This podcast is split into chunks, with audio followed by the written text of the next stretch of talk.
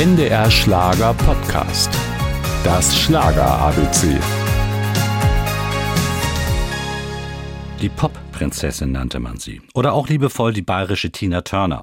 Aber all das war dem bayerischen Madel Doris Hirter völlig wurscht.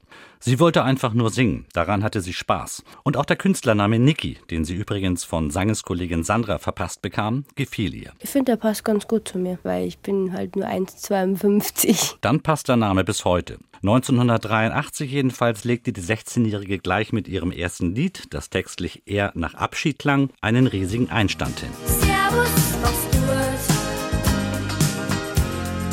Und verlier nicht den Mut.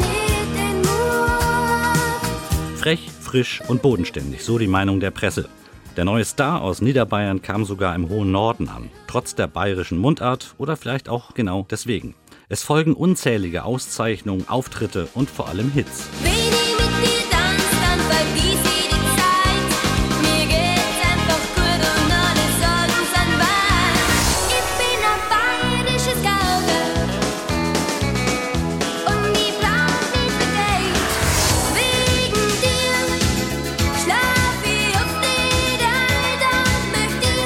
Ende der 90er Jahre begann sich die immer noch recht junge Niki Gedanken über die Zukunft zu machen. Ich, meine, ich weiß ja nicht, wie lange es noch geht, wie lange es den Leuten gefällt, aber ich will auch mal eine Familie gründen, will mal heiraten, will mal Kinder haben.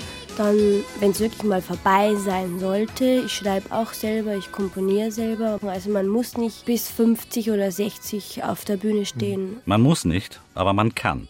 Auf jeden Fall hat das sympathische Naturmädel seine Balance gefunden. 2006 hat sich Niki in ihrem Geburtsort Plattling ein Haus gebaut und wohnt dort, wie vorher gesagt, mit ihrer Familie.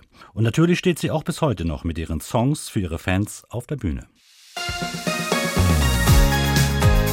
Das Schlager ABC.